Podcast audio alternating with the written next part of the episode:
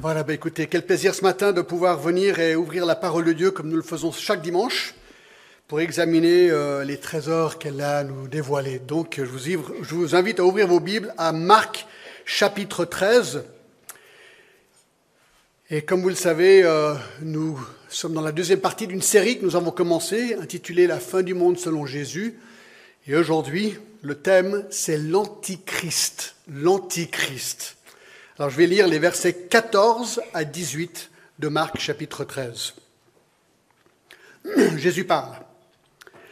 Il dit, lorsque vous verrez l'abomination de la désolation établie là où elle ne doit pas être, que celui qui lit fasse attention, alors que ceux qui seront en Judée fuient dans les montagnes, que celui qui sera sur le toit ne descende pas et n'entre pas pour prendre quelque chose dans sa maison, et que celui qui sera dans les champs ne retourne pas en arrière pour prendre son manteau. Malheur aux femmes qui seront enceintes et à celles qui allaiteront en ces jours-là. Priez pour que ces choses n'arrivent pas en hiver. Avant de nous pencher sur ces versets, je vous invite à aller dans vos Bibles à 1 Jean 2, 18. 1 Jean 2, 18. L'apôtre Jean écrit ceci. Petits enfants, c'est la dernière heure. Et comme vous avez appris qu'un antéchrist vient, il y a maintenant plusieurs antéchrists. Par là, nous connaissons que c'est la dernière heure. Ce verset est très intéressant parce que ici, Jean, qui écrit cet épître en 85 après Jésus-Christ, donc plus de 50 ans après la mort de Jésus, annonce qu'un antéchrist, ou bien en grec un antichrist, c'est comme ça que je vais le prononcer à partir de maintenant, qu'un antichrist vient, et donc que la dernière heure approche. Jean semble anticiper un individu, donc un homme, qui se nomme, spécifiquement l'Antichrist, un ennemi qui allait surgir sur la terre, un ennemi notoire et suprême de Jésus-Christ, Antichrist. Il dit de plus qu'il y a plusieurs antichrists qui sont déjà présents. Et ça, c'est l'évidence, dit-il, que la dernière heure est proche, bien qu'il y avait déjà à son époque et tout au long de l'histoire des opposants farouches à Jésus-Christ, toutes ces forces antichrist se centreraient un jour sur un personnage, l'antichrist.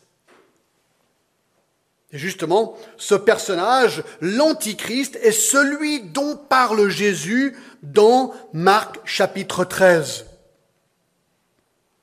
et que nous voulons aborder aujourd'hui.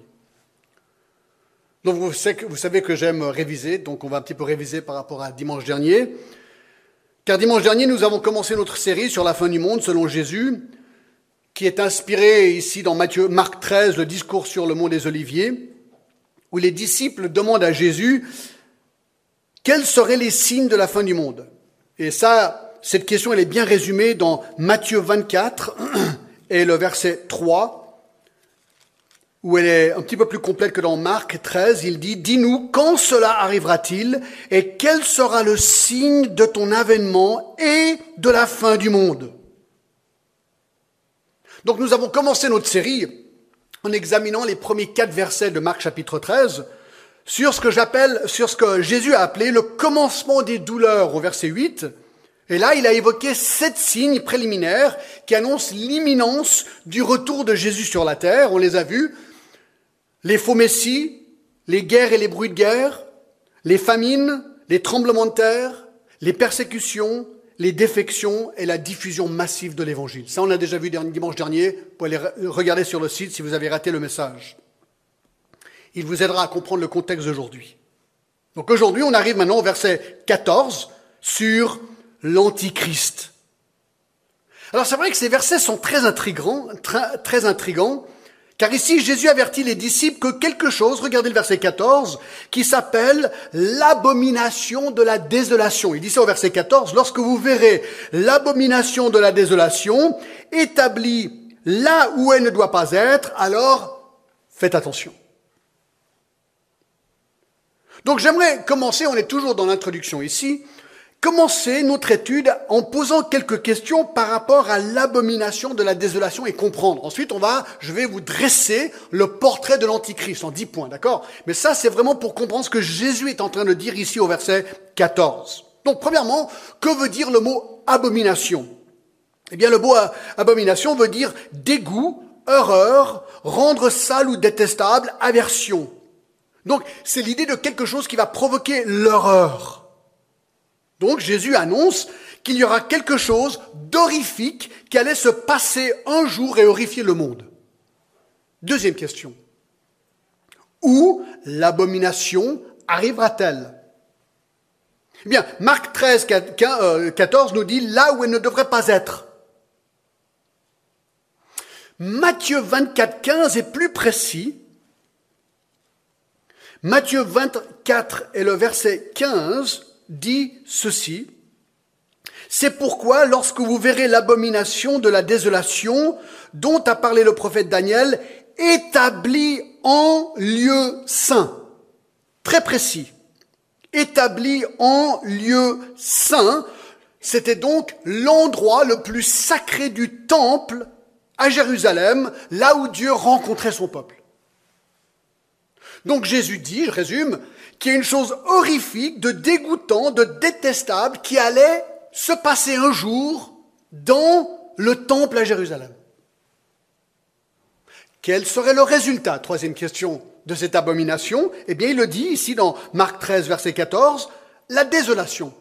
La désolation, qui veut dire dévastation, extrême affliction, peine douloureuse. Ce qui est une cause de grande contrariété, c'est l'état d'un paysage ravagé. Jésus décrit certaines des conséquences de ce drame humain. On n'a pas encore décidé, on n'a pas encore expliqué ce que c'est ce truc, d'accord?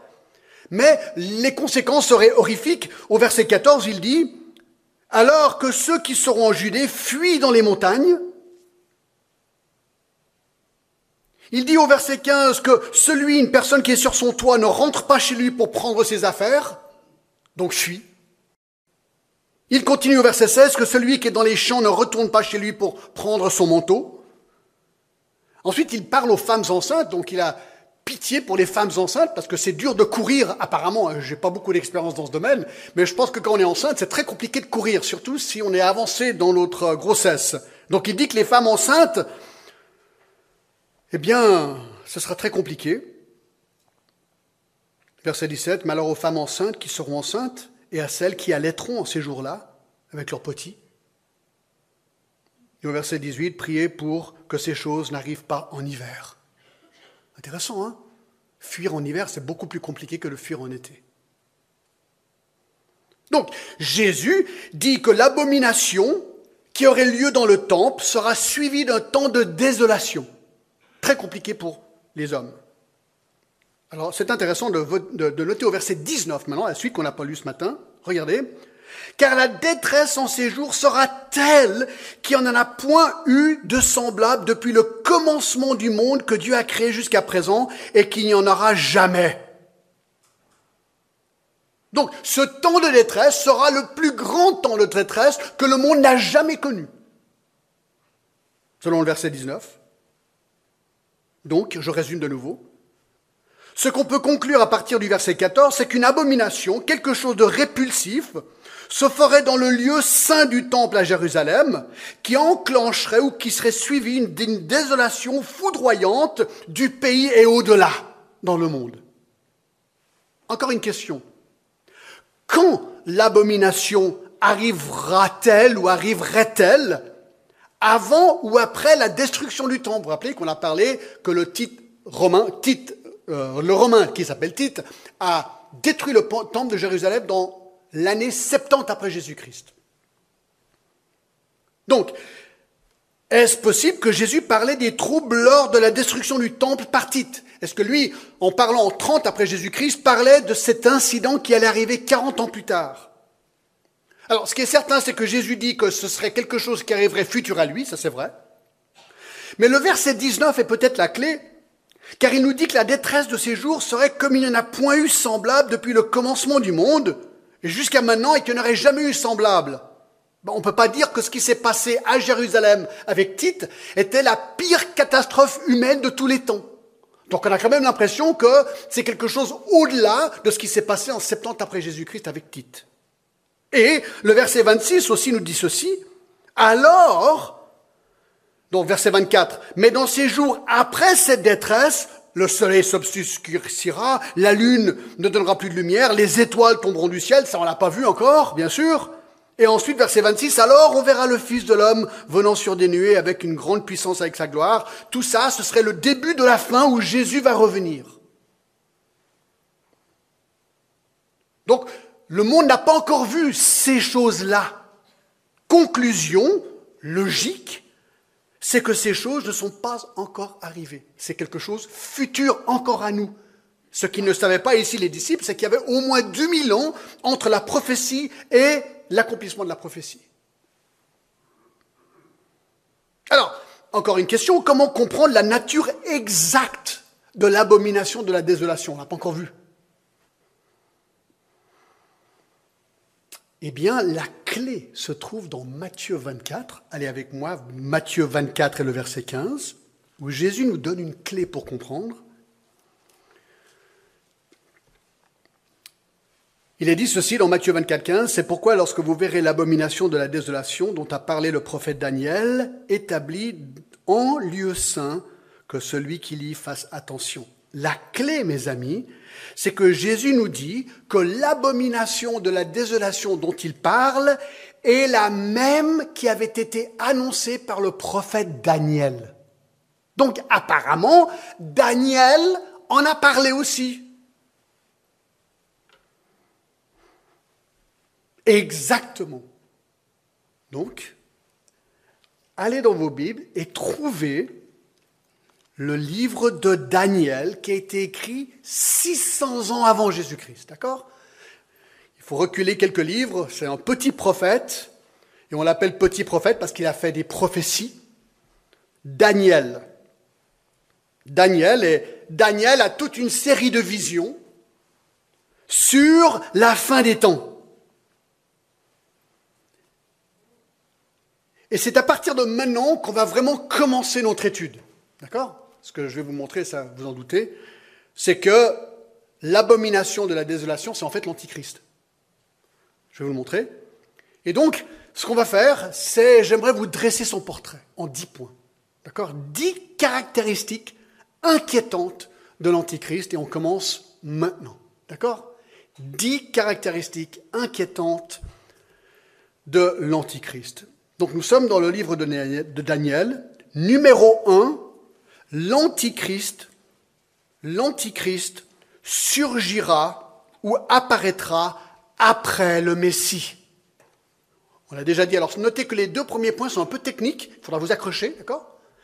Mais ensuite, ça va devenir hyper pratique. Enfin, pratique, je sais pas, pratique clair. Clair. Premièrement, l'Antichrist, premier point, apparaîtra après le Messie. Donc, Daniel se réfère à la désolation trois fois. Dans chapitre 9, 24 à 27, chapitre 11, verset 31 et chapitre 12, verset 11. Allez avec moi au chapitre 9.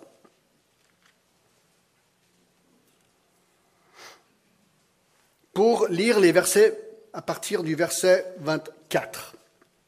Donc c'est une prophétie que Daniel reçoit de Gabriel, verset 21, et voici ce qu'il dit. Verset 24. 70 semaines ont été fixées sur ton peuple et sur la ville sainte pour faire cesser les transgressions et mettre fin au péché, pour expier l'iniquité et amener la justice éternelle, pour sceller la vision et le prophète et pour oindre le saint des saints. Sache-le donc et comprends. Depuis, écoutez bien, hein, depuis le moment où la parole a annoncé que Jérusalem serait rebâtie, jusqu'au Messie, au conducteur, il y a sept semaines et soixante-deux semaines, les places et les fossés seront rétablis, mais en temps fâcheux. Après les 62 semaines, le Messie sera retranché et il n'aura pas de successeur. Le peuple d'un chef qui viendra détruira la ville et le sanctuaire, et sa fin arrivera comme par une inondation. Il est arrêté que les dévastations dureront jusqu'à terme de la guerre. Il fera une solide alliance avec plusieurs pour une semaine, et au milieu de la semaine, il fera cesser le sacrifice et l'offrande. Le dévastateur commettra des choses les plus abominables. Voici le mot que Jésus cite. L'abomination, les choses les plus abominables, jusqu'à ce que la ruine et ce qui a été résolu fondent sur le dévastateur. Donc voici le texte auquel se réfère Jésus. Alors, mettons Marc de côté un instant, regardons juste Daniel. La plupart des interprètes identifient l'abomination ici, dans Daniel, comme étant Antioche Épiphane, ou Antioche IV, le roi syrien, qui a conquis et a régné sur la Palestine entre 175 avant Jésus-Christ à 165 avant Jésus-Christ comme régent grec. Il s'est même lui-même donné le titre Théo Épiphane, qui veut dire Dieu manifeste. Mais ses ennemis lui ont donné le mot, le nom Épimanès, qui veut dire fou. D'accord? Donc euh, ils avaient une différence d'opinion euh, plutôt radicale euh, l'un sur l'autre. Et en fait, c'est vrai qu'il est devenu fou lorsqu'il a perdu contre les rebelles juifs, et surtout le leader Judas de Maccabée, après dix années de terreur.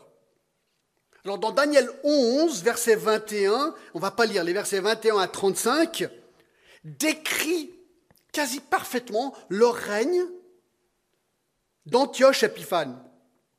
C'est bien Antioche Épiphane ou Épiphané Je crois que c'est juste Épiphane, oui, d'accord Il décrit son règne, et le livre de 1 et 2 Maccabées décrivent comment il a humilié les Juifs qu'il haïssait. Cet homme voulait oblitérer la religion juive, il a massacré des milliers d'hommes juifs et envoyé femmes et enfants en esclavage. Écoutez bien, il a profané le temple juif en y érigeant une statue et un autel à Zeus et en sacrifiant un porc sur cet autel, l'animal le plus impur pour les juifs. Donc il a sacrifié un porc sur l'autel. Il a interdit le culte juif dans le temple, il a interdit la circoncision sur la peine de mort, il a détruit toutes les copies des Écritures qui pouvaient être trouvées, il a fait tuer toutes les personnes découvertes en position, possession d'une telle copie, et il a recouru à toutes sortes de tortures imaginables pour forcer les Juifs à renoncer à leur religion. Tout ceci a conduit à ce qui est appelé la révolte des Maccabées, menée par ce certain Judas, qui à ce jour est considéré un des exploits les plus héroïques de l'histoire juive. Comme je l'ai dit, la plupart des interprètes considèrent que la prophétie qu'on vient de lire, que je vais regarder en détail maintenant,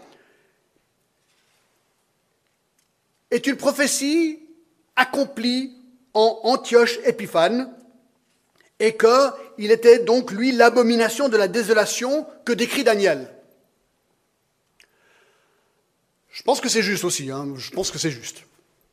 Le problème, c'est que Jésus dit clairement que c'est encore futur, à lui. C'est ce qu'il dit dans 13-14.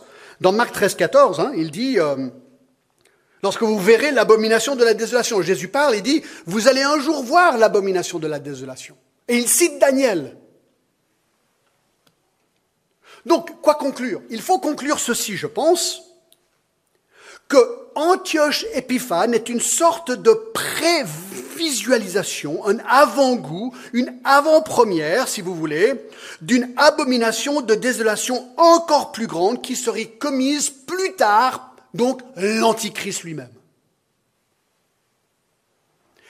En sorte de type. Et si vous connaissez un petit peu ce que c'est la typologie, c'est un événement qui est typifié, qui symbolise un autre événement plus grand et plus fort plus tard. Certains pensent que Antioche Épiphane est comme une sorte ben oui, de, type de l'Antichrist à venir. Alors, laissez-moi maintenant vous montrer ces thèses, c'est intéressant. Regardons de nouveau Daniel 9, verset 24. J'ai dit, c'est un peu technique, suivez-moi, ensuite ça va devenir beaucoup plus clair. Verset 24, regardez. Voici la prophétie qu'il fait. 70 semaines ont été fixées sur ton peuple et sur ta ville sainte pour faire cesser les transgressions et mettre fin au péché, pour expier l'iniquité et amener la justice éternelle, pour sceller la vision et le prophète et pour oindre le saint des saints. Donc on apprend qu'après ces 70 semaines, verset 24, six choses arriveraient sur le peuple juif et la ville sainte. Il y aurait la cessation des transgressions, la fin du péché, l'expiation du péché, l'arrivée de la justice éternelle, la vision du prophète scellé et l'onction du Saint des Saints. Donc, cette prophétie semble marquer quelque chose par rapport à la fin des temps. comment comprendre le mot semaine? Suivez-moi, d'accord? C'est technique, mais suivez-moi. 70 semaines. Alors, le peuple juif, en lisant ça, aurait compris ces semaines comme étant des semaines d'années. Donc, une semaine égale pas sept jours, mais sept années, sept ans. Le mot hébreu pour semaine, Shaboua, je suis pas très bon en hébreu, veut littéralement dire période de sept. Et Lévitique 25.8 confirme cette thèse, je cite, en parlant de l'année jubilaire juive, elle dit, tu compteras sept sabbats d'année, sept fois sept années qui font 49 ans. Donc, chaque semaine que est en train de mentionner Daniel ici sont des semaines d'années. Donc, une semaine égale sept ans. OK? Il dit 70 semaines ont été fixées. Donc, chaque semaine dont parle Daniel est donc une période de 7 ans. 70 fois 7 égale 490 années. Verset 25.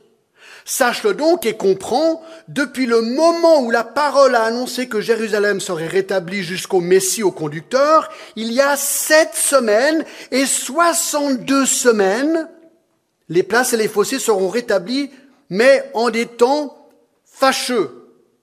Donc, Daniel dit au verset 25, contre la parole annoncée, écoutez bien, comme quoi Jérusalem serait rebâtie jusqu'au Messie, il y aurait sept semaines plus 62 semaines, donc 69 semaines, c'est ce qu'il dit. Si une semaine, écoutez, c'est incroyable, si une semaine égale sept ans, un simple calcul nous dit que 69 fois 7 égale 483 années. Daniel dit donc qu'il y aurait 483 années entre l'annonce que Jérusalem serait rebâtie jusqu'au Messie. C'est ce qu'il dit. Ce qu'il dit. Question. Quand dans l'histoire est-ce qu'un décret pour la reconstruction de Jérusalem a eu lieu? Bien, le droit de rebâtir Jérusalem fut donné par Artaxerxès Jean-Pierre Cafax aussi avait du mal avec ce mot. Dans Néhémie 2, 1 à 8, au mois de Nissan, durant la vingtième année du règne d'Artaxerxès. Cette date, l'histoire nous dit, est 445 avant Jésus-Christ. Donc, le décret pour rebâtir Jérusalem, 445 avant Jésus-Christ.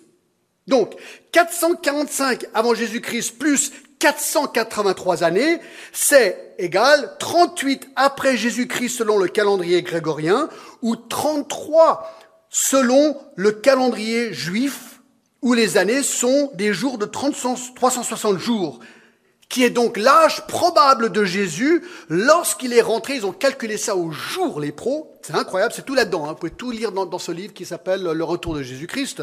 Ils ont calculé que cette date tombe exactement sur le jour où Jésus a fait son entrée triomphale dans Jérusalem et il a été proclamé roi des rois et Messie. Qui est arrivé le roi de Nissan trois jours avant sa mort, en l'année probablement 33. Verset 26. Après les 62 semaines, le Messie sera retranché, il n'aura pas de successeur. Donc après les 62 semaines de 7 ans chacune, qui suivent les premières semaines de 7 ans mentionnées au verset 25 pour un total de 80, 483 ans, le Messie serait retranché. C'est exactement ce qui s'est passé. Jésus a été retranché, crucifié, tué. Maintenant, regardez ce qui nous intéresse. Le verset 26, au milieu. Le peuple d'un chef qui viendra, détruira la ville et le sanctuaire, et sa fin arrivera comme par une inondation.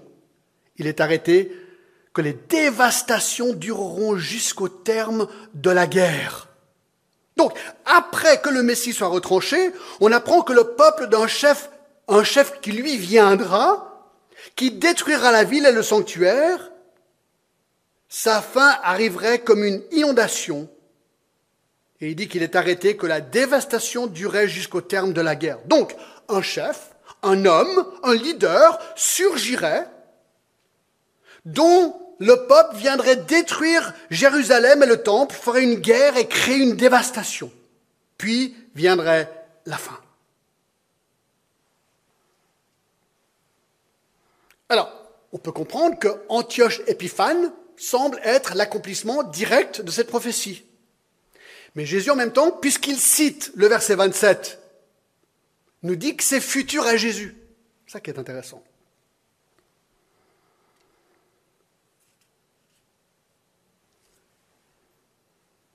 Il fera une solide alliance. On y reviendra au verset 27. Alors, certains disent,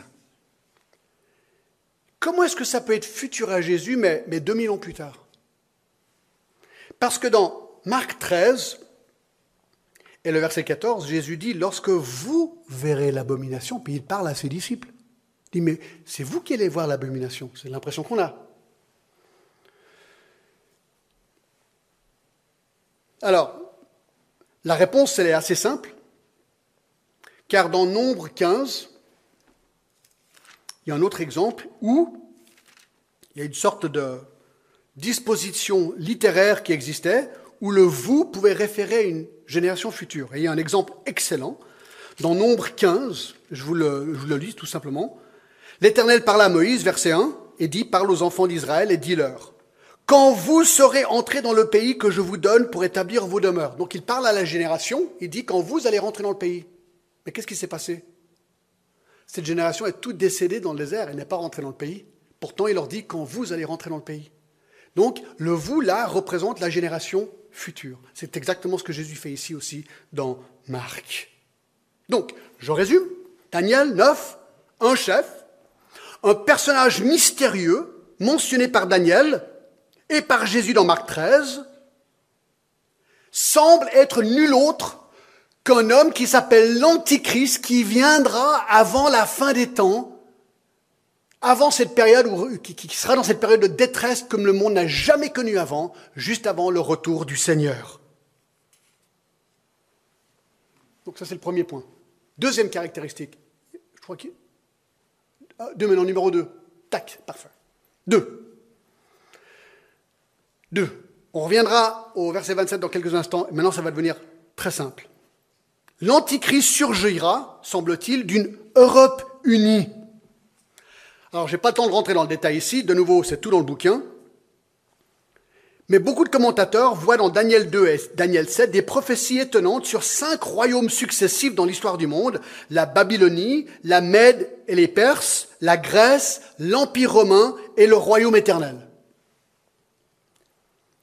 Dans Daniel 7 et le verset 24, il y a un petit verset incroyable. Je n'ai pas le temps de vous le prouver, je vous l'indique tout simplement. Il est dit ceci. Les dix cornes, ils disent que c'est. Ce sont dix rois qui s'élèveront de son de ce royaume. Un autre s'élèvera après eux, il sera différent des premiers, et il abaissera trois rois, il prononcera des paroles contre le Très-Haut, il opprimera les saints du Très-Haut, et il espérera changer les temps et les lois, et les saints seront livrés entre ses mains pendant un temps, des temps et la moitié d'un temps. Donc, avant le royaume éternel, donc là on a l'impression qu'il parle du quatrième royaume, donc un empire romain mais reconstitué à la fin des temps, il y aura une sorte de confédération de dix pays, duquel surgira un roi qui va destituer trois de ses rois, et lui deviendra le leader incontesté des sept autres rois. Son règne deviendrait mondial, se tournera en règne de terreur. Alors beaucoup pensent qu'il s'agit ici d'une sorte d'Europe réunifiée qui représente l'ancien empire romain dont parle Daniel. Le verset 25 décrit ses crimes. Il prononcera des paroles contre le Très-Haut, donc contre Dieu. Il opprimera les saints des Très-Hauts, donc ceux qui sont ses disciples, les chrétiens. Et il espérera changer le temps et les lois, et les saints seront livrés entre ses mains pendant un temps, des temps et la moitié d'un temps. Alors, un temps, des temps et la moitié de temps, beaucoup d'interprètes pensent qu'ici il s'agit de trois ans et demi. J'y reviendrai. Trois ans et demi.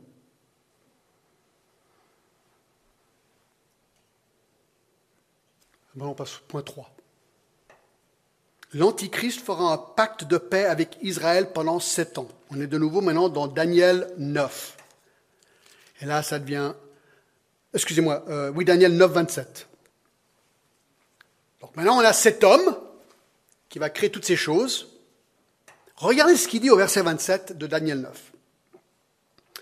Il fera une solide alliance avec plusieurs pour une semaine, et au milieu de la semaine, il fera cesser le sacrifice de l'offrande.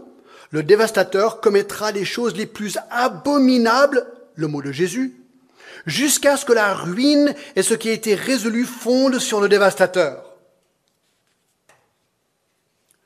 Nous apprenons qu'à un moment donné, l'Antichrist fera une alliance avec plusieurs pendant une semaine. Alors on a vu tout à l'heure qu'une semaine, c'est une semaine, une semaine de sept ans. Donc apparemment, il va faire un pacte avec Israël pendant sept ans. Et cette période de sept ans, on le verra la prochaine fois, c'est ce qu'on appelle la période de la grande tribulation. Et le terme plusieurs serait une référence au peuple de Daniel, donc Israël. Au verset 24 dit que la prophétie concerne le peuple de Dieu et la ville sainte, donc Jérusalem. Donc, il dit que, regardez verset 27, au début de cette période de sept ans, il y aura une alliance qui va être faite avec plusieurs. Donc, verset 24, le peuple d'Israël. Et au milieu de la semaine, c'est quoi le milieu de sept ans? Trois ans et demi. Au bout de trois ans et demi, eh bien, il ferait un pacte de paix. On y reviendra dans deux secondes. Donc, ce pacte de sept ans, c'est une période de grande paix qui s'établit dans le monde. C'est ce qu'il dit, il fera une solide alliance avec plusieurs. Donc une alliance de paix. Un temps d'essor apparemment économique peut-être, de prospérité. L'Antichrist sera un héros. C'est vrai que moi, je prends une petite pause, je me disais, moi je regarde un petit peu les événements dans le Moyen-Orient aujourd'hui, imaginez qu'une guerre éclate entre Israël et l'Iran aujourd'hui. Ouf, ce serait pas beau. Imaginez qu'ils sont au bord de démarrer une guerre atomique, et disons qu'il y a quelqu'un en Europe, un président, un roi, quelqu'un qui dit J'ai la solution, les gars, on fait une monstre alliance de paix. Quelque part, c'est presque vraisemblable aujourd'hui. Ce n'est pas complètement à côté de la plaque, la probabilité d'une telle chose. Trois. L'Antichrist rompra le pacte de paix au bout de trois ans et demi. On est de nouveau au verset 27 que Jésus a cité, Daniel 9, 27. Il fera une solide alliance avec plusieurs pour une semaine, et au milieu de la semaine, il fera cesser le sacrifice et l'offrande. Et le dévastateur commettra les choses les plus abominables. Donc, le pacte est établi pendant sept ans. Au bout de trois ans et demi, le pacte avec Israël est soudainement rompu. Et alors il est dit qu'il fera cesser les sacrifices et l'offrande dans le temple. Et il nous dit, Daniel 9, 27, qu'il commettra les choses les plus abominables jusqu'à que vienne sa ruine. Donc, sept ans de paix, mais au bout de trois ans et demi, schlac, il rompt la paix, et là, on a trois ans et demi d'abomination. C'est quoi? Cinq. Regardez. Cinq l'Antichrist se proclame Dieu dans le temple de Jérusalem. Alors regardez, le verset 27 de nouveau dit ceci. Il fera cesser le sacrifice et l'offrande. Et il fera une chose abominable. Alors, où sont faits les sacrifices et les offrandes d'habitude? Ben, Au temple. Donc ce personnage, au milieu de cette semaine de sept ans, fera cesser les sacrifices au temple. Mais pourquoi? Ah allez avec moi à 2 Thessaloniciens, alors là, tenez-vous, tenez-vous bien. 2 Thessaloniciens chapitre 2, où Paul aborde aussi ce thème. Regardez ce qu'il est dit en 2 Thessaloniciens verset, chapitre 2 verset 1. Pour ce qui concerne l'avènement de notre Seigneur Jésus-Christ. Donc là, il parle de la fin des temps. Et notre réunion avec lui, nous vous prions, frères, de ne pas vous laisser facilement ébranler dans votre bon sens et de ne pas vous laisser troubler, soit par quelque inspiration, soit par une parole ou par une lettre qui semblerait venir de nous. Si le jour du Seigneur était déjà là, donc ne vous faites pas duper par les gens qui disent que le Seigneur est déjà venu, c'est pas vrai. Non, regardez ce qu'il dit au verset 3. Que personne ne vous séduise d'aucune manière, car il faut que l'apostasie soit arrivée auparavant, et ça on en a parlé dimanche dernier, à un moment donné où, les chrétiens, eh bien, quittent, quittent le Seigneur, enfin des soi-disant chrétiens quittent le Seigneur, c'est une grande défection, on en a parlé la semaine dernière. Et regardez verset 3, qu'on ait vu paraître l'homme impie. Alors c'est qui cet homme impie dont parle Paul ici? Le fils de la perdition, regardez, l'adversaire qui s'élève au-dessus de tout ce qu'on appelle Dieu et de ce qu'on adore, il va jusqu'à s'asseoir dans le temple de Dieu, se proclamant lui-même Dieu. Donc on sait que l'événement que Paul décrit ici est proche à l'avènement du Seigneur, verset 1, et il dit que cet homme impie, ce fils de la perdition, va s'asseoir dans le temple de Dieu pour se proclamer lui-même Dieu. Et là, il y a un détail à ne pas rater. L'Antichrist va s'asseoir où? Dans le temple à Jérusalem, se proclamer Dieu. Voilà pourquoi Daniel 9, 27 nous dit que les sacrifices vont s'arrêter au bout de trois ans et demi. C'est logique. Si lui se proclame Dieu, c'est terminé les sacrifices. Mais le problème, et ça c'est un point très intéressant, pour que l'Antichrist encore futur à nous puisse s'asseoir dans le temple des Juifs, à Jérusalem, il faut qu'il y ait un temple. il faut qu'il y ait un temple. il n'y en a pas aujourd'hui. C'était impossible avant 1948. Les Juifs, il fallait qu'ils rentrent dans leur pays et il faut aussi qu'il y ait un temple. Alors les Juifs sont rentrés dans leur pays. Et Israël, en 1948, a été reconstitué en nation juive. Donc si cette interprétation est correcte, avant 1948, c'était vraiment compliqué d'accomplir cette prophétie.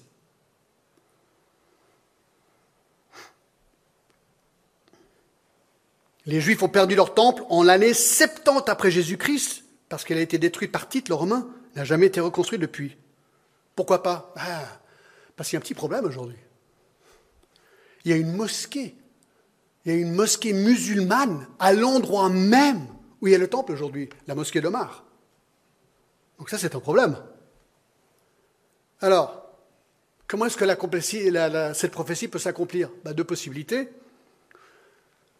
Peut-être quelqu'un un jour faire exploser euh, cette mosquée, on n'en sait rien du tout, mais ce n'est pas impossible non plus. Et reconstruire un temple, alors je crois que ça ferait une troisième guerre mondiale. Une fois, j'ai entendu un, un homme qui s'appelle Arnold Fruchtenbaum, j'avais jamais entendu ça, il a dit non, non, non, non, non, vous vous trompez. Il a dit, si vous allez là-bas et vous regardez, il y a parfaitement la place pour construire le temple juif à côté de la mosquée d'Omar, sans la détruire. Je n'avais jamais entendu ça, je me dis, tiens, si c'est vrai, ben, l'homme de paix pourrait dire, écoutez les gars, on va arranger tout le monde, on met la mosquée et le temple l'un à côté de l'autre, et tout le monde est heureux. Quelque part, je dis que c'est vraiment intéressant, très intéressant. Alors certains diront, ouais, mais attends voir, comment est-ce qu'il peut y avoir des sacrifices après Christ?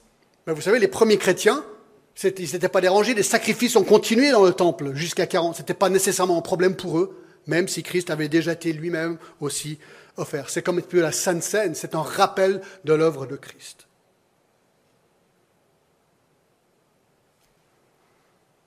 Six.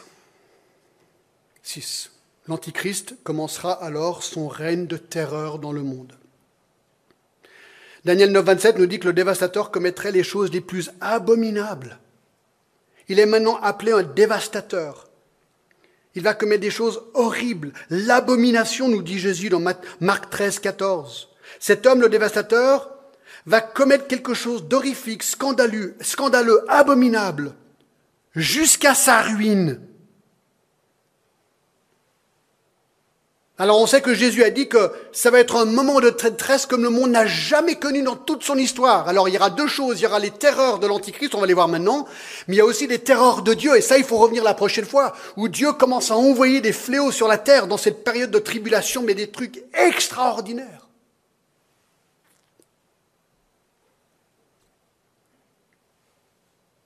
Alors avec moi, Apocalypse 13. Alors tenez-vous. C'est incroyable. Apocalypse 13, c'est incroyable. Dernier livre de la Bible. D'accord? Apocalypse 13. C'est un chapitre entier consacré à l'Antichrist. Regardez. Jean a cette vision. Il est dit ceci. Puis je vis monter de la mer une bête. Une bête c'est l'Antichrist, je vous montrerai dans deux secondes pourquoi je dis ça. Qui avait dix cornes, sept têtes, et sur ces cornes, dix diadèmes, et sur cette tête, des noms de blasphème. La bête que je vis était semblable à un léopard, ses pieds étaient comme ceux d'un ours, et sa gueule comme une gueule de. Donc bien sûr, c'est apocalyptique, c'est une vision. Hein. Le dragon, donc la bête Verset 1, maintenant c'est un dragon. Le dragon, lui, donna sa puissance, son trône et une grande autorité. Alors, qui est le dragon? Chapitre 12, verset 9, regardez. Et il fut précipité, le grand dragon, le serpent ancien, appelé le diable Satan. Celui qui séduit toute la terre et fut précipité sur la terre et ses anges furent précipités avec lui. Donc là, le texte nous dit clairement que le dragon, c'est Satan. Donc, retour à Apocalypse 13, 2, le dragon, Satan, donne sa puissance à la bête. Donc il est, voilà, sa puissance vient de Satan. Il est possédé par Satan. Son trône est une grande autorité.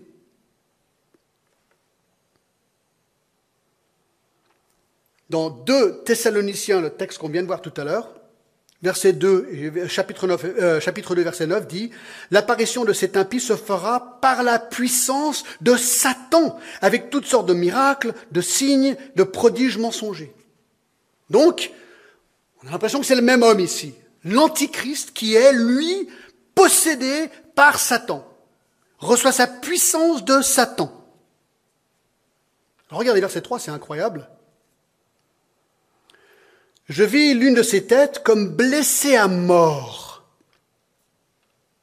Mais sa blessure mortelle fut guérie. Remplie d'admiration, la terre entière suivit la bête.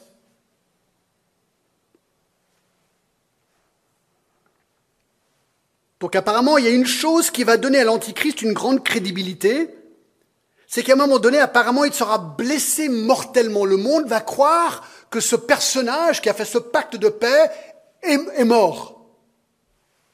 Mais il sera guéri, nous dit le texte. Une sorte de résurrection. L'effet voulu, la terre entière le suit. Donc c'est quand même un truc vachement plus grand que, que Tite, qu'une autre chose qu'on a vu. Ça, c'est vraiment quelque chose d'extraordinaire dans l'avenir.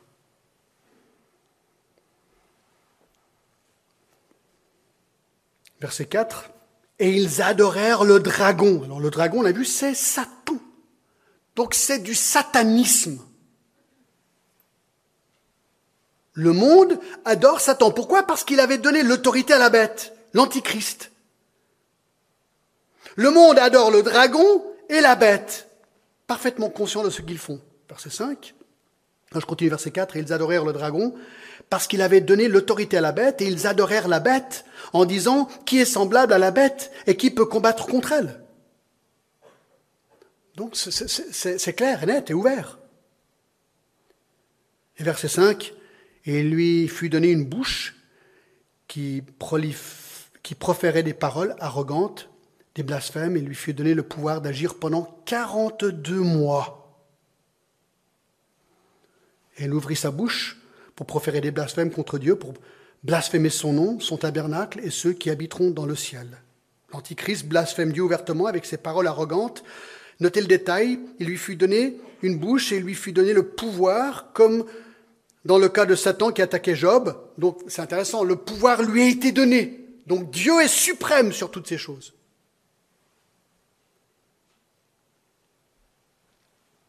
Et le verset 5 souligne la durée de temps de l'action terrible de cet homme, 42 mois. Alors ça, c'est quand même intéressant. 42 mois, c'est 3 fois 12, 3 ans, plus 6, 6 mois, 3 ans et demi. C'est quand même intéressant, je trouve, non? Mais ouais, la Bible colle. 3 ans et demi, là. Frisson assuré. Aïe, aïe, aïe, aïe, aïe. Verset 6. Et il ouvrit sa bouche pour proférer des blasphèmes contre Dieu, pour blasphémer son nom, son tabernacle et ceux qui habitent dans le ciel. Dans 2 Thessaloniciens, on a vu qu'il se met dans le temple et il se proclame lui-même Dieu. Ça colle. Verset 7, il lui fut donné de faire, de nouveau, il lui fut donné de faire la guerre au sein, avec autorisation par Dieu. C'est ça qui est intéressant. Même s'il est possédé par Satan, Dieu, comme avec Job, est même souverain sur Satan.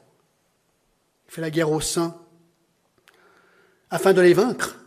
Ça fait réfléchir à la persécution. Le but, c'est qu'ils soient vaincus ici. Les saints, c'est ce qu'il dit. C'est incroyable. Il lui fit donner l'autorité sur toutes les tribus, le peuple, toutes les langues, toutes les nations, le monde entier est sous le pouvoir de cet être. Et tous les habitants de la terre l'adoreront, ceux dont le nom n'a pas été écrit dans le livre de vie de l'agneau qui a été immolé dans la fondation du monde. Toutes les personnes qui ne sont pas en Christ dont le livre n'est pas écrit dans le livre de Dieu, va souvent suivre la bête et l'adorer. C'est ce qu'il est dit. C'est pour ça que là, il y a une pause au verset 9. Si quelqu'un a des oreilles qui l'entendent, écoutez. Si vous ne connaissez pas le Seigneur aujourd'hui, écoutez. Écoutez. Sept. Sept. L'Antichrist sera aidé par un autre individu, le faux prophète. Oh là là, ça va de pire en pire ici, il faut que j'avance. Verset 11. Ah non, verset 9. Si quelqu'un a les oreilles qui l'entendent, si quelqu'un est destiné à la captivité, il est en captivité. Si quelqu'un est tué par l'épée, il faut qu'il soit tué par l'épée. C'est ici la persévérance et la foi des saints. Puis je vis monter de la terre une autre bête qui avait deux cornes semblables à celles d'un agneau et qui parlait comme un dragon. Donc il y a un autre individu qui parle aussi par Satan. Verset 12. Son rôle est décrit, elle exerçait toute l'autorité sur la première bête en sa présence, elle obligeait la terre et ses habitants à adorer la première bête dont la blessure mortelle avait été guérie. Donc, on l'appelle souvent le faux prophète, il, il pousse le monde à adorer l'antichrist dont la blessure a été guérie. Donc il pointe les gens vers l'antichrist. Verset 13, incroyable, elle opérait de grands prodiges jusqu'à faire descendre du feu du ciel sur la terre à la vue des hommes. Oui, Satan a le pouvoir de faire ou bien des miracles ou des soi-disant miracles ou une contrefaçon de miracle, j'en sais rien, mais là il fait des miracles, on a l'impression. Et on l'a vu aussi dans 2 Thessaloniciens 2 et Apocalypse 16 aussi. Donc un miracle n'est pas une preuve absolue de la vérité, mes amis, notez-le bien. Certains disent Ah, il y a eu un miracle, ça doit être vrai. Non, un miracle ne prouve rien du tout. Parce que la preuve, il en fait.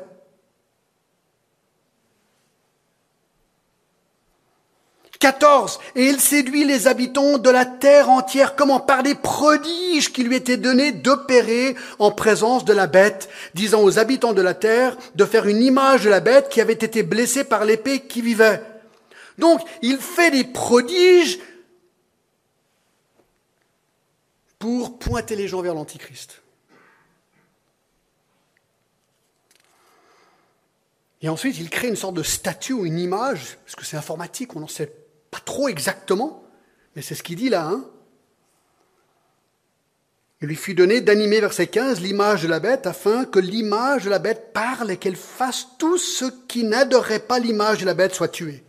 Donc il y a une sorte d'image, une sorte d'idole, on ne sait pas quelle nature, et tout le monde doit l'adorer si tu l'adorais pas, comme dans Daniel avec euh, les amis de Daniel, Shadrach, Meshach et Abednego, si tu, si tu n'adores pas, cette statue t'est tuée. C'est ce qu'il dit. Alors ça va le pire en pire, verset 16. C'est le huitième point l'Antichrist exigera qu'une marque soit imposée sur tous les habitants de la terre. Verset 16, et elle fit que tous les petits, grands, riches, pauvres, libres, esclaves reçoivent une marque sur leur main droite et sur leur front. Donc tous les habitants de la terre doivent recevoir une marque, ou bien sur ta main droite, ou bien sur ton front. Pourquoi? Verset 17, et que personne ne puisse acheter ni vendre sans avoir la marque, le nom de la bête ou le nombre de son nom. Une personne ne peut rien acheter ni vendre sans cette marque. Et cette marque, c'est le nom de la bête, le nombre de son nom.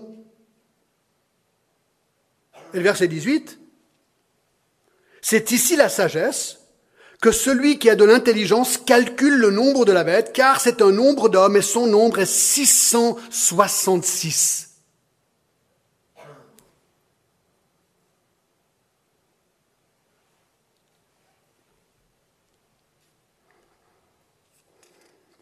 Quelques pensées sur cette marque. Qui recevra cette marque? Tout le monde. Tout le monde. J'ai vu un documentaire l'autre jour sur la Deuxième Guerre mondiale. Tous les juifs étaient marqués d'une étoile jaune. Tout le monde saura cette marque, sauf les chrétiens. Les chrétiens refuseront cette marque d'une manière ou une autre. Mais quelle est la nature de cette marque? Une marque sur la main droite, elle sur le front. Pourquoi? Eh Bien, cette marque, alors on ne sait pas est-ce qu'elle sera électronique aujourd'hui On voit les puces qui sont mises maintenant sous la peau. C'est un truc tout à fait, tout à fait jouable aujourd'hui. Et pourquoi sur la main droite et le front? Parce qu'en hiver, c'est les seules parties du corps qui sont facilement visibles. Un chapeau, gants. Je sais pas, euh, quand tu es en Alaska, puis tu as marqué là ou là, c'est embêtant. Quel est le but de cette marque De tuer tous les non-conformistes? Comment? Eh bien, ceux qui n'ont pas reçu cette marque ne pourront ni acheter ni vendre. Donc, tu vas mourir de faim. C'est aussi simple que ça. Pas de possibilité de, de commerce. Un homme qui vivait en Bulgarie a dit ceci. Vous ne pouvez, je cite, vous ne pouvez pas concevoir que dans la Bulgarie communiste, le pire instrument de persécution jamais inventé par l'homme fut cette innocente carte de rationnement. Vous ne pouvez ni acheter ni vendre quoi que ce soit sans référence à cette innocente petite carte. Et s'ils le veulent, ils peuvent vous faire mourir de faim, ou bien s'ils le veulent, ils peuvent vous déposséder de ce qui vous appartient, car vous ne pouvez ni échanger quoi que ce soit, ni vendre, ni rien acheter sans cette carte. Mais vous dites, comment est-ce que c'est possible de construire une machine ou quelque chose pour arrêter que toutes ces personnes qui n'ont pas la marque ne puissent vendre ou acheter? Il faudrait une sorte de système informatique mondiale pour faire ça. Mais écoutez, il n'y a pas, pas longtemps en arrière, il me fallait du cash. Donc j'ai été à un distributeur d'argent à Saint-Julien en Genevois pour du cash. Alors j'ai mis ma carte, j'ai mis mon code. Problème. Hein, qu'est-ce qui se passe? J'ai remis ma carte, j'ai refait mon code. Je dis tiens. Alors, je prends mon portable, j'appelle directement Visa aux États-Unis une carte Visa américaine. Je dis, écoutez, euh, j'ai un problème avec ma carte. Oui, attendez voir, je vérifie. Qui êtes-vous? Elle me pose deux, trois questions, une dame que je ne connais absolument pas. Ok, vous pouvez l'utiliser, ça marche. Alors j'ai et ça marchait. je me suis dit, mais c'est quand même incroyable. Une dame que je connais même pas, quelque part aux États-Unis, a la puissance sur mon argent. Mais c'est quand même incroyable. Alors bien sûr, on est dans un monde, on fait confiance, c'est comme ça que ça marche. Mais si vous voulez nous arrêter, c'est comme ça, mes amis. Comme ça. Alors, est-ce que j'utilise toujours une carte Visa? Oui, d'accord. Mais voilà, c'est la réalité des choses. Je pense qu'on y est. Cette thèse est possible aujourd'hui. Alors, y a-t-il un indice pour savoir qui sera ce personnage? Oui, il nous dit au verset 18 que celui qui a de l'intelligence calcule le nombre de la bête. C'est un nombre d'hommes. Son nombre est de 666. Alors au travers des, des années, il y a eu toutes sortes d'idées, parce qu'on est appelé à calculer, donc il faut, faut mettre à l'intelligence, dire tiens, 666, ça veut dire quoi? Alors je vous donne quelques idées de ce qui était au fur et à mesure des, des années donné comme possibilité de calcul, d'accord? Alors, je n'ai pas le prochain. Le prochain, il y a, a, c'est une thèse qui est donnée. Les lettres hébreu, latines et grecques ont des valeurs numériques. Les consonnes hébreux, ben, ont des valeurs numériques, et quand on met ces valeurs numériques, regardez ce que ça donne, César Néron, ben, ça donne 666. Donc beaucoup de gens pensaient à ben, ça César ou Néron, à l'époque. Ensuite, les six chiffres romains, additionnés l'un vers l'autre, équivaut 666. C'est marrant. Regardez le prochain, ça c'est intéressant. Les chiffres 1 à 36 additionnés ensemble égale 666. Et ce qui est intéressant, c'est qu'il y a 36 fois le mot antichrist dans l'Apocalypse. Le prochain. Le prochain. Si A égale 100, B égale 100 et C égale 102, Hitler, c'est 666. Le prochain. Si A égale 6, B égale 12, C égale 18, etc., alors Kissinger égale 666. C'était le, chef d'État euh, américain il y a des années en arrière. Regardez le prochain. Computer égale 666. Regardez le prochain. New York. Alors, celui le préféré de Luther, de Martin Luther. Le voici. Le pape. Alors, c'est les, valeurs numériques de ces chiffres romains. Et le pape, il a un, une tiare, un chapeau. Et sur ce chapeau, il y a Vicaricius Filei Dei. Le, qui veut dire vicaire, le Fils de Dieu. Alors tous ces chiffres, l'addition c'est 666. Luther, alors lui, lui, il a aimé ce calcul-là. Alors voilà, quel est le juste calcul? Ben, Peut-être que vous allez le découvrir, j'en sais rien du tout. Mais ce n'est pas un mal de vouloir essayer de calculer et voir qui pourrait être cette personne, parce que c'est la marque qui sera reçue. Neuf, il faut que j'arrête. L'Antichrist se livrera une dernière bataille, celle d'Armageddon. Donc pendant ces trois ans et demi de terreur, tout ça va arriver une fin. Dans Apocalypse 16 le verset 13, je vis sortir de la gueule du dragon, Satan, vous vous rappelez? De la gueule de la bête, l'antichrist, et de la bouche du faux prophète, trois esprits impurs semblables à des grenouilles. Apocalypse 16 et le verset 13, verset 14, ce sont des esprits de démons qui font des prodiges et qui vont vers les rois de toute la terre afin de les rassembler pour le combat du grand jour de Dieu Tout-Puissant. Voici, je viens comme un voleur, heureux celui qui veille et qui garde ses vêtements, afin qu'il ne marche pas nu et qu'on ne voit pas sa honte. Ils se rassemblèrent dans le lieu appelé en hébreu Armageddon. Donc, de nouveau, ça colle. Il est à Jérusalem, il s'est proclamé Dieu. Et là, il prépare une armée mondiale pour se battre contre Jésus-Christ qui va revenir. Il est conscient qu'il va revenir. Et on y était dans cette vallée.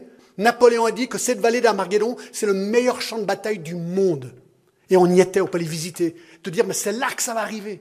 C'est là où il y aura l'Antichrist et ses armées, et ensuite Jésus qui va revenir. Waouh C'est incroyable. Armageddon.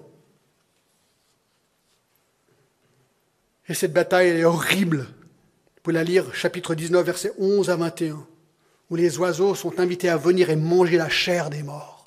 C'est horrible. Mais regardez chapitre 19, Jésus qui revient, ça on verra plus tard. Verset 14, les armées qui sont dans le ciel le suivaient sur des chevaux blancs, revêtus d'un fin lin blanc pur. De sa bouche sortait une épée pour frapper les nations.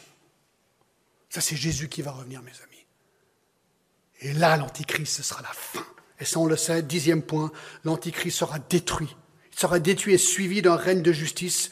Apocalypse 19 et le verset 20. Et la bête fut prise, avec elle le faux prophète, qui avait fait devant elle des prodiges par lesquels avait séduit ceux qui avaient pris la marque de la bête et adoré son image, ils furent tous les deux jetés vivants dans l'étang ardent de feu et de soufre. Ça, c'est l'enfer.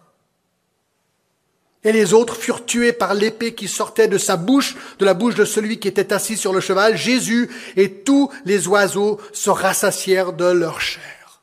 Donc Jésus vient, il détruit les armées, et l'Antichrist et le faux prophète sont jetés en affaire pour l'éternité. Et ça, ça mène à la fin. Puis je vis descendre, chapitre 20, verset 1, un ange qui avait les clés de l'abîme et une grande chaîne dans sa main, saisit le dragon, le serpent ancien, qui est le diable et Satan, et l'Iléa pour mille ans.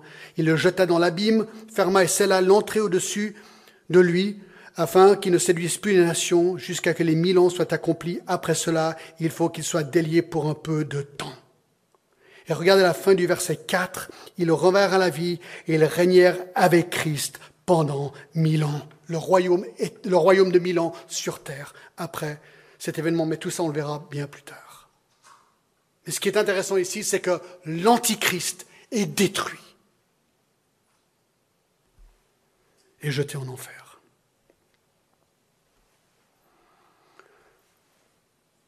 Et voilà le portrait de l'Antichrist, mes amis.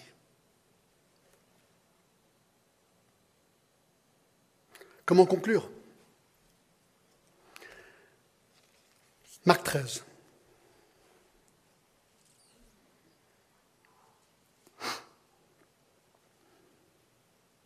À la fin du verset, 30, verset 37, il dit, ce que je vous dis, je le dis à tous, veillez. Alors on a beaucoup de thèmes encore à voir. On doit se poser la question, est-ce que nous, on sera là pour ça? On verra plus tard. Cette période horrible qui s'appelle la grande tribulation, ça on le verra la prochaine fois.